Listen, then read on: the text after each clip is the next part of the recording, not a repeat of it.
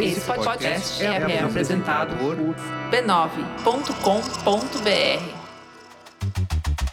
Olá, eu sou o Bruno Natal. Hoje é dia 28 de abril e no resumido número 110, a inteligência artificial precisa de limites. Quanto vale sua privacidade? Cuidados com a exposição online. Apple e Spotify disputam o futuro dos podcasts e muito mais. Vamos nessa, resumido. Resumido.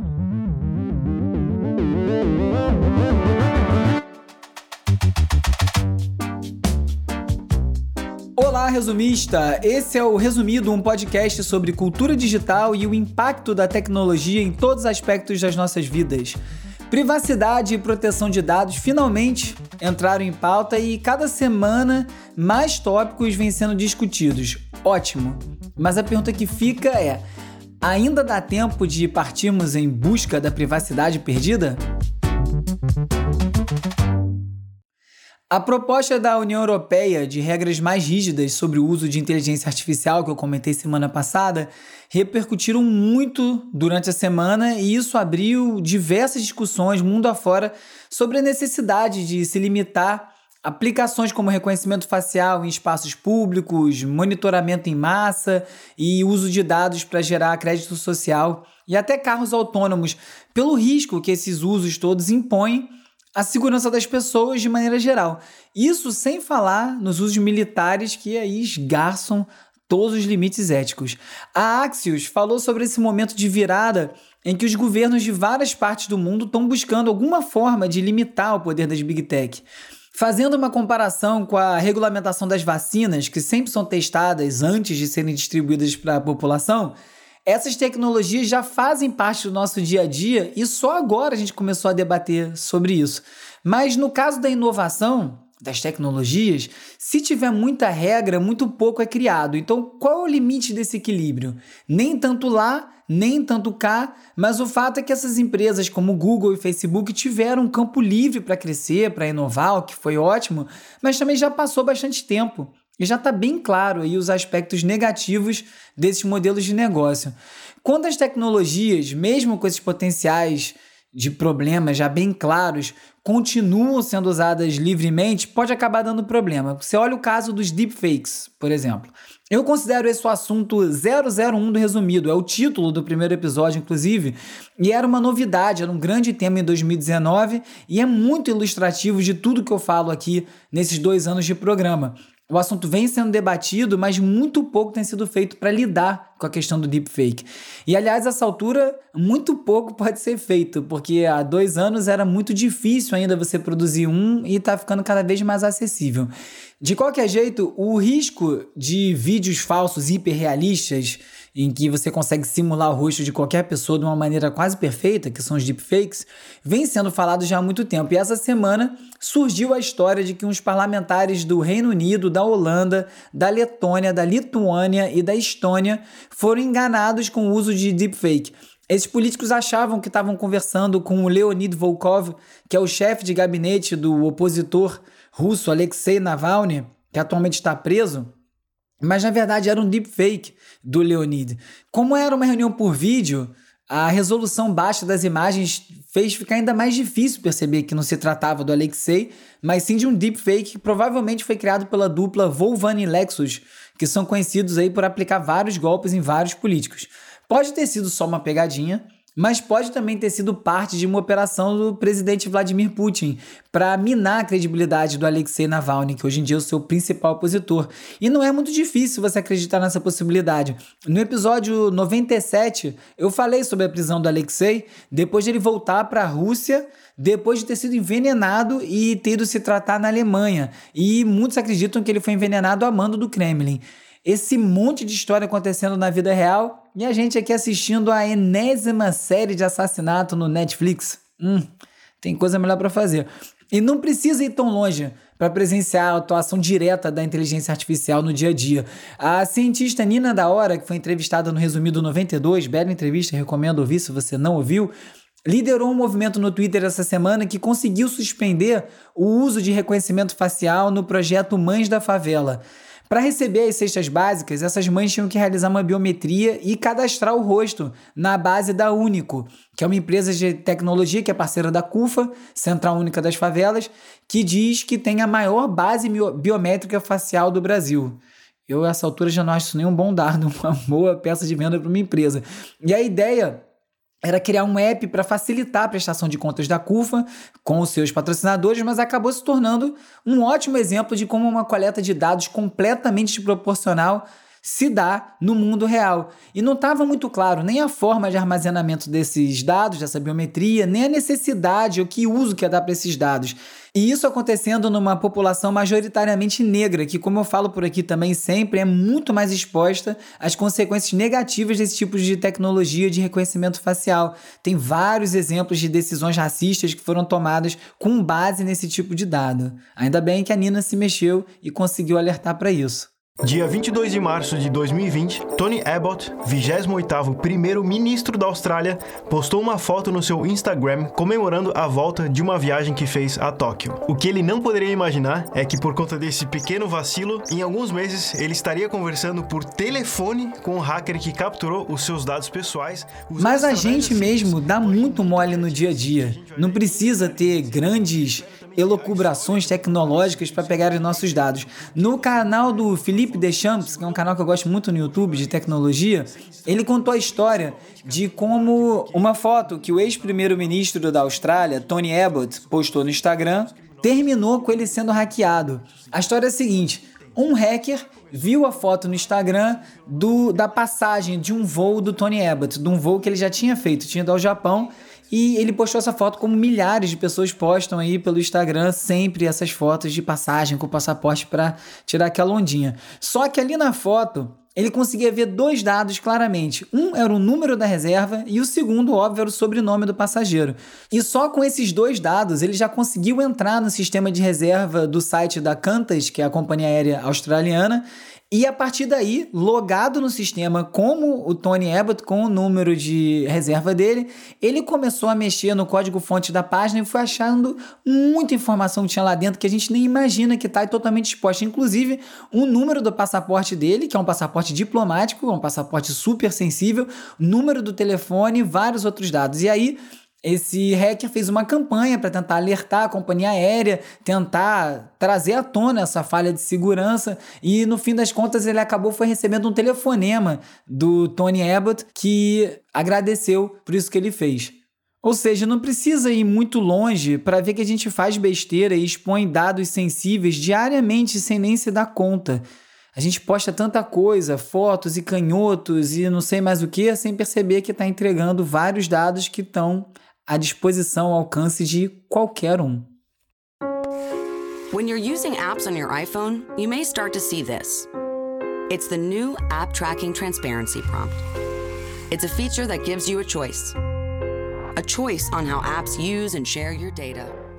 Essa semana saiu o iOS 14.5, sistema operacional do iPhone, que a partir de agora dá a opção ao usuário de negar acesso aos seus dados a qualquer aplicativo. Isso aí atinge em cheio o Facebook, que depende desses dados para conseguir refinar a entrega dos anúncios que ele vende. Agora, toda vez que um aplicativo for aberto ou atualizado novamente, se você já tiver ele instalado, você vai ser avisado que ele coleta determinados dados e se você autoriza ou não. Você vai poder dizer não não, eu não quero que ele autorize nada que eu veja em outros aplicativos, outras atividades que eu tenho no meu telefone, não quero que veja nada. E no vídeo de lançamento tem uma parte muito curiosa que a Apple fala sobre a coleta de dados e explica que quando as empresas operam dessa forma, você passa a ser o produto. E é muito curioso ver uma Big Tech falando disso. Um assunto que está sendo debatido há tanto tempo e agora surgindo de dentro das próprias empresas de tecnologia. O Facebook argumenta que esse tipo de coisa vai piorar muito a vida dos pequenos negócios, que vão ter muito mais dificuldade de fazer um anúncio efetivo que chegue no público que eles precisam. Já a Apple diz que a privacidade vem antes de tudo e o Facebook se adapte. E o Google também vai sofrer com isso, porque também faz parte do modelo de negócio deles. Agora, ambos, tanto o Facebook quanto a Apple, que estão de frente nessa briga, têm um pouco de razão, mas eu, obviamente, tendo mais a concordar com a Apple na questão da privacidade. O Facebook chegou ao extremo de dizer que esse tipo de limitação pode ameaçar a gratuidade da web, o acesso a serviços gratuitos na internet. Mas a internet sempre foi de graça. E era até antes de encontrar qualquer modelo de negócio possível e, inclusive, bem antes de existir a possibilidade de coletar dado nesse nível. O Facebook com certeza continuaria ganhando uma quantidade pornográfica de dinheiro, mesmo se faturasse um terço do que eles faturam. A Apple, óbvio, pode estar atuando em interesse próprio, né? Para compensar a perda que pode vir na receita que se consegue através desses anúncios, vários desenvolvedores de aplicativos e negócios independentes podem mudar o aplicativo de gratuito para pago na App Store. Assim, eles recuperam pelo menos parte que está deixando de ser vendido, vendendo o app em si. No caso dos games, principalmente, que é uma das principais fontes de receita da App Store. E ao incentivar os aplicativos a irem para esse ambiente pago, a Apple fatura, porque ela cobra 30% de tudo que é gerado dentro dos aplicativos que são vendidos pela App Store. E assim vai engordando o caixa da Apple. O ponto principal dessa discussão toda é que, é, enquanto não existir legislações bem claras sobre privacidade, nós, os consumidores, vamos ficar vulnerável ao que essas corporações que estão motivadas só pelo lucro, não pelo nosso bem-estar, decidirem. Então fica muito complicado quando você depende da própria plataforma tomar uma decisão de bom senso, saudável para o ecossistema em geral, se não é o interesse direto dela, ainda mais de empresas com ação na bolsa. Por outro lado, a Apple lançou também agora o AirTag. O AirTag é um dispositivo pequenininho, parece uma moeda, que você pode botar em qualquer outro objeto e você pode então encontrar esse objeto através do GPS, pelo Find My Phone, que é o aplicativo do iPhone que mostra onde está o seu telefone tiver perdido, você não souber onde ele está, vai poder ser é, você vai poder anexar essa moedinha em qualquer outro objeto, qualquer outro aparelho, numa bolsa, num chaveiro, numa carteira e sempre encontrar tudo que você quiser, o que é muito legal. Mas agora, para onde vão esses dados que vão estar sendo gerados o tempo inteiro de tudo que é seu? Será que ninguém vai ter acesso a isso mesmo? São realmente criptografados? E uma outra questão: o que acontece se botarem isso numa pessoa? Imagina uma pessoa muito ciumenta bota na mochila, na bolsa da outra e começa a ver para onde essa pessoa está andando e ela nem sabe que isso está acontecendo. Eles dizem que tem maneiras de monitorar isso, vão ter alertas que vão ser enviados para os iPhones das próprias pessoas dizendo que elas estão andando com um AirTag desse sem talvez saber. Mas enfim, difícil saber até onde vai os limites da privacidade. Todo mundo fala também, sempre tá tudo seguro, que sabe o que tá fazendo, que dá para controlar, mas o app Signal, que é uma, um, um, app de chat, de mensagens, que é totalmente criptografado e entrou em, muito em destaque depois de algumas questões com o WhatsApp, anunciou várias falhas de segurança no Celebrity. O Celebrity, o Celebrite, não sei como é que fala o nome, é um programa que é utilizado em investigações, principalmente em investigações policiais, para conseguir invadir o celular e pegar todos os dados que tem ali, os chats, as trocas, tudo que tem ali. É, e, e eles disseram recentemente que eles conseguem extrair os dados do Signal, e o Signal sempre disse que é inviolável. E aí o Signal fez um post no blog deles mostrando como tem várias falhas no sistema do Celebrity ou Celebrite, que eu não sei como fala, é que é possível você hackear esse sistema. Você pode ter um arquivo no seu telefone que embaralha completamente os dados, o Celebrity não consegue mais pegar nada a partir do seu celular. Então tá uma guerra de contra-informação entre esses aplicativos. Complicado, né? Em quem que você vai confiar? Essa semana eu recebi uma mensagem de um ouvinte que pediu para não ser identificado por conta do que ele vai falar aqui. E quando eu ler a mensagem, você vai entender porque ele pediu anonimato, eu entendi também. E tocou num assunto que tem me feito pensar durante muito tempo. Eu vou ler a mensagem dele aqui primeiro. Ele disse aqui: abre aspas. Desde 2019, sou professor da rede pública no Espírito Santo e desde 2019 tenho observado o crescimento do Google dentro das escolas. Comecei a me atentar isso quando, em 2019, o governo estadual distribuiu Chromebooks para uso dos estudantes nas escolas e criou contas no Gmail para todos os estudantes e professores da rede, sem autorização dos pais ou dos responsáveis. As contas todas são aluno.edu.es.gov.br, não são contas de Gmail, e da noite para o dia Todos os estudantes tinham uma conta no Google para uso dos Chromebooks, e além disso existia um esforço para que os professores adotassem as ferramentas da G Suite, especialmente o Classroom. Segue aqui a mensagem, ainda entre aspas, tá? Com a pandemia, a coisa ficou maior e o Estado estruturou o ensino à distância em torno da plataforma do Google, coisa que aconteceu também em outros estados da federação. A discussão sobre dados e privacidade ainda estão muito distante de acontecer nas escolas. Estamos lidando com problemas maiores e às vezes sequer temos acesso adequado à internet. Mas é muito difícil acreditar que essa discussão não esteja acontecendo dentro do Estado e que a decisão de adotar o Google Classroom tenha sido tomada sem se considerasse os problemas em relação à privacidade dos estudantes. Estudantes que às vezes nem tinham conta no Google por não possuírem celulares próprios. Recentemente encontrei um artigo discutindo o tema, mas não consegui achar muito mais que isso. Pensei que poderia te interessar. É interessante pensar que existem leis que proíbem publicidade dentro das escolas, mas os estudantes veem publicidade quando acessam o YouTube, por exemplo, mesmo na conta institucional pelo Chromebook da escola. E só para colocar mais uma informação que tem me incomodado também nessa conversa, no início do ano o governo do Espírito Santo também atualizou as redes de Wi-Fi da escola e agora a gente é obrigado a usar o CPF para acessar as redes dentro da escola, parecido com o que rola em shopping e outros pontos públicos. Fecha aspas. Essa mensagem, que é uma denúncia, na verdade, ressoa muito comigo porque eu, durante muito tempo, fiz tudo o que foi possível para não registrar o meu filho em nenhuma empresa, nenhum serviço de Big Tech. É, criei conta paralela para poder acessar o YouTube sem os dados corretos dele, o que não é, não é permitido pelo uso da plataforma, mas aí cada um luta como pode. E depois dessa pandemia, com a pandemia, e realmente ele teve que entrar no Google Classroom, teve que passar a usar essas ferramentas e esse meu cuidado todo foi para o espaço. Hoje em dia ele tem uma conta no Google, isso foi irrefreável para quase todo mundo. E é muito delicado isso tudo. A gente está vendo as crianças serem jogadas nesse universo online sem as redes de proteção, como contou nessa mensagem o ouvinte. Muito obrigado pela mensagem, achei muito importante e por isso quis compartilhar aqui no programa. E não são só as crianças, o público geral também está exposto, nem os hackers estão seguros. Um estudante de Stanford achou um glitch, uma falha no ransomware, que é o programa utilizado pelos hackers para trancar os dados de alguém e liberar somente depois de pagamento de resgate. Teve muita notícia sobre isso recentemente. Esse mesmo estudante aí é um cara que também hackeou o Pentágono quando era adolescente para expor uma falha. E ele conseguiu achar uma falha nesse programa dos sequestradores, dos hackers, e que você mudava, na verdade, uma letra de minúscula para maiúscula e destravava o programa. Ele publicou isso na internet, muita gente conseguiu recuperar os dados é, sem ter que pagar, mas agora essa falha já foi corrigida pelos hackers, que é sempre uma questão, né? Ah, você expõe a falha, outra pessoa corrige a falha e assim essa coisa vai girando sem parar e sem fim, mas que bom que alguém expõe. E a tecnologia, óbvio, tem muitos usos bons, né? Semana passada falei sobre a condenação do assassino do George Floyd, que só aconteceu porque foi tudo filmado com o celular.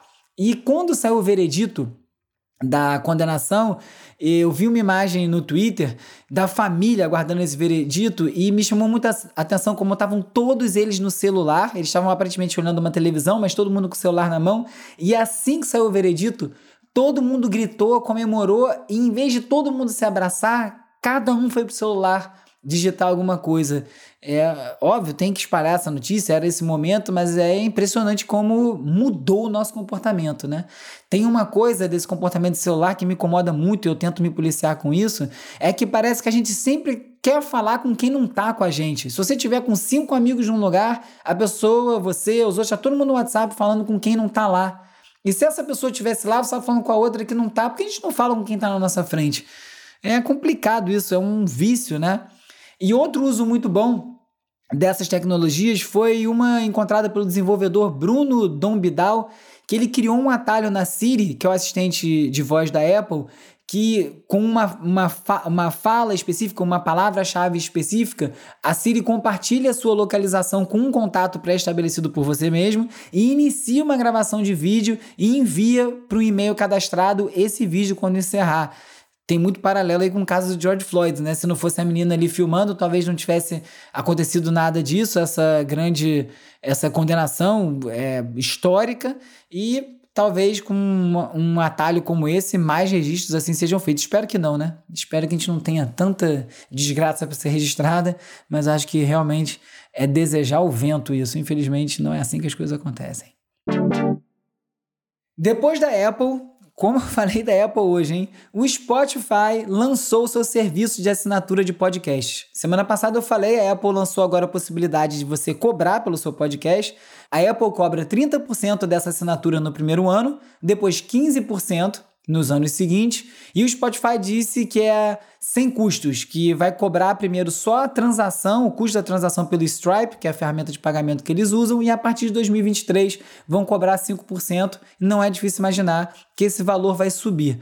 Agora, de novo, você faz esse serviço de assinatura, você gera o podcast, você bota na plataforma, você faz o serviço de assinatura, paga uma taxa para esse serviço de, streaming que não paga nada para os podcasts. Eu fiz, inclusive, uma pesquisa no Twitter essa semana e 42% das pessoas não têm ideia que nenhum podcast, não é só o resumido, não ganha um centavo por nenhum streaming em nenhuma plataforma. É pior do que a música que eles pagam mal. Pra gente, eles não pagam nada. E você põe lá o seu, o seu conteúdo, o seu trabalho, é, em troca dessa exposição e da facilidade de você conseguir ouvir esse programa no aplicativo que você já usa. Mas nós, como criadores, a gente não recebe o seu nome, o seu e-mail, não tem nenhum contato com os assinantes. É um sequestro de dados, você não tem nenhum controle da sua comunidade. Eu ainda bem tenho lá o WhatsApp do Resumido e muito por conta disso, porque é uma forma de eu conseguir levar a audiência para onde eu for se eu tiver que ir para outro lugar. Então, não deixe de mandar o seu oi pelo WhatsApp ou pelo Telegram para 21 97 969 5848. Aí você entra na lista de transmissão, onde eu envio alertas de novos episódios, conteúdo extra, às vezes tem promoção. Enfim, tem várias coisas acontecendo por lá. Voltando ao assunto, você fica como criador totalmente refém dessas plataformas. Eu fiz um tweet também essa semana que eu falei o seguinte: a Creator Economy que essa economia dos criadores, que na verdade são os fãs pagando assinaturas de criadores, está acontecendo muito com o newsletter, tem no Twitch, tem aqui o catarse.me barra resumido aqui do resumido, que alguns ouvintes colaboram ainda bem, ajudam a viabilizar o programa, nada mais é do que uma variação da gig economy, que é o Uber, o iFood, que é quando uma plataforma conecta as partes, quem quer comprar e quem quer vender, e diz que não tem nada a ver com o assunto, só cobra a taxa. E aí você fica pensando quantas newsletters, quantos podcasts, quantas contas de tweet um fã vai poder pagar e apoiar. Essa conta não para de pé. Alguma hora isso não vai dar certo, não importa. Eu posso conseguir quantos é, ouvintes forem pagando o Catarse. E eu espero que mais ouvintes consigam colaborar. Só que não vai ter para todo mundo, não vai ter para todos os criadores. E tudo bem, é oferta e demanda, cada um vai sobreviver ou não. Mas o que isso parece para mim é que as plataformas estão transferindo para o público a responsabilidade de remunerar quem cria, em vez da plataforma remunerar quem cria. E eu acho que isso vai acabar mudando. Inclusive, falando em gig economy, o STJ determinou que um condomínio pode proibir o aluguel de um imóvel por Airbnb. Baita notícia. Eu que já vivi com uma, um Airbnb em cima de onde eu moro, que depois virou uma república de estudantes, era um inferno, era gente entrando todo dia e saindo sem o menor cuidado. Não adianta ligar e falar de barulho, a pessoa não tá nem aí, ela não mora no lugar. É, enfim, um condomínio residencial acaba virando um condomínio comercial e abre uma discussão enorme é, sobre isso. Eu acho essa decisão acertada se o condomínio resolver que é assim. O caso em questão foi um caso em Porto Alegre em que realmente os donos do imóvel transformaram num hotel. Era um, um se chama um bed and breakfast mesmo, né? A pessoa dava café da manhã, enfim. Mas eu acho que é uma discussão que vale ter. Essas, esses aplicativos entram na nossa vida, mudam tudo e sem muita discussão.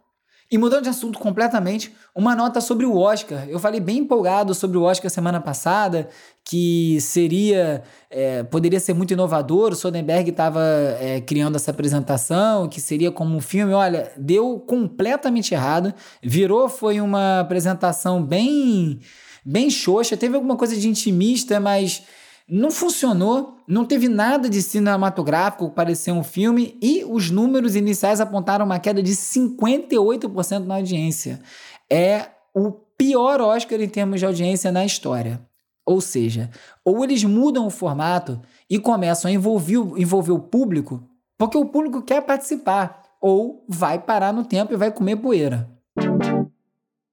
Como acontece quase toda semana, não dá para encaixar tudo no roteiro que eu e o Calbuque, o grande Carlos Albuquerque, separamos aqui o programa. E aí eu boto alguns links na leitura extra lá no site do Resumido, onde você também encontra todos os links que eu comento em cada episódio, organizadinho, se você quiser se aprofundar nos assuntos. É só você ir no www.resumido.cc e conferir o conteúdo. Por lá você vai encontrar um link para um artigo da New Yorker falando sobre o exército hacker da Coreia do Norte, que levanta bilhões de dólares para o governo a partir de ataques a bancos eletrônicos até roubo de criptomoeda. O Pitchfork fez uma matéria sobre samples, como muitas pessoas gostam de revelar e descobrir, botar na internet quem sampleou quem, quem usou trechos de música de quem para construir a música, uma coisa que acontece muito no hip hop, e tem inclusive um site chamado Who Sampled Who, quem sampleou quem, que tem toda essa lista, é gerado pelo público e tem tudo lá, é difícil você achar alguma coisa que não esteja lá listada. E como isso acabou criando uma indústria da coleta de direitos. Então, escritórios vão lá, ficam fuçando o site até descobrir que música tal foi sampleada não sei aonde, não foi cobrado, e isso vira uma questão, isso impede várias músicas de circularem. Essa cultura do sample é uma coisa muito muito delicada, né? Porque o hip hop mudou completamente depois da proibição dos samples, virou uma outra tipo de música. Inclusive, o que o hip hop virou faz muito mais sucesso comercialmente. Se isso é bom, se isso é ruim, aí eu já não sei dizer, é uma discussão para uma outra hora. E no New York Times a história de uma flauta de 10 mil dólares que foi perdida num táxi nove anos atrás e finalmente voltou para a dona. E a história é muito bonita, como o roubo dessa flauta alterou completamente a vida profissional dessa flautista. Pro mal, obviamente, porque é um instrumento muito caro. E que bom que finalmente voltou para a dona. Quem quiser falar comigo, além do WhatsApp do Telegram, pode me encontrar no arroba URBE no Twitter e no resumido.podcast no Instagram e no TikTok, que são editados pela Beatriz Costa, pelo Lucas Vasconcelos, pelo Felipe Araújo e pelo Peri Selmelman. Hora de relaxar com as dicas de ler, ver e ouvir.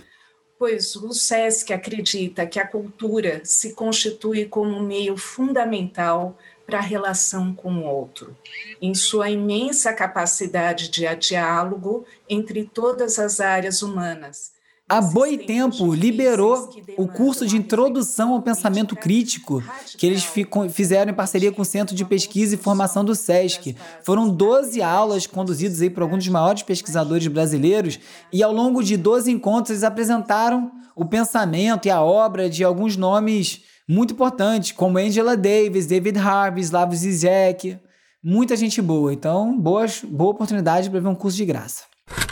Now, uh, first of all, why, why do you have this stuff? What do you do with this? Oh, well, this is how I make a living. I mean, Abril também marcou a estreia lá fora de um filme que parece bem bacana: Sisters with Transistors Irmãs com Transistores. Numa tradução horrenda, feita por mim agora, mostra a história das mulheres na música eletrônica. Mas não é música eletrônica de pista, não. É música eletrônica de essência. É uso do tereminho, primórdio de sintetizadores, relação de máquina, tecnologia com música. E o filme gira em torno de 10 artistas, entre elas a lendária Wendy Carlos, uma artista trans. Tem depoimentos de Holly Herdon, Kim Gordon do Sonic Youth. A narração é da Laurie Anderson, sempre uma referência em sons progressistas, e o trailer tá lá no YouTube. Vou botar no resumido.cc.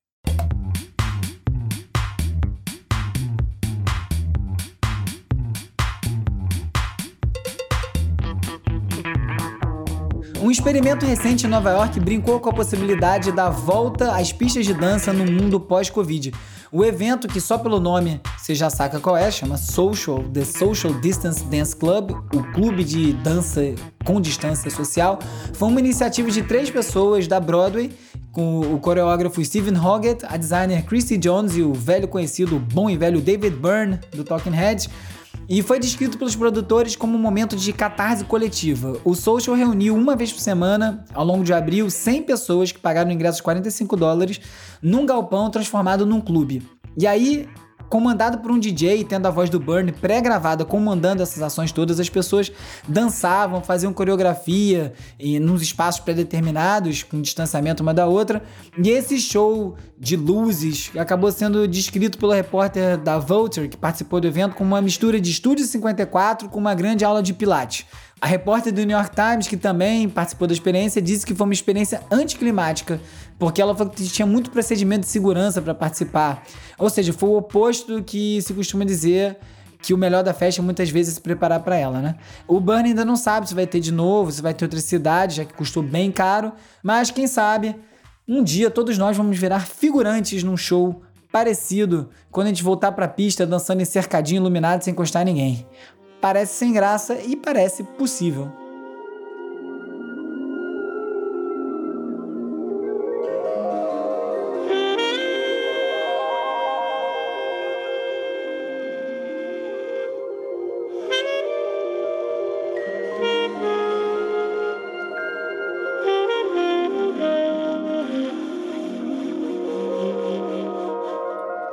Descasso que vale muito conferir é o Promises, que reúne o músico e produtor Floating Points com o super saxofonista Pharoah Sanders. Ainda tem participação da London Symphony Orchestra. O disco é dividido em nove movimentos, como música clássica, numa delicada mistura de jazz, bases eletrônicas, sons eruditos, lançado pela Luaka Bop do David Byrne. Olha ele aí de novo.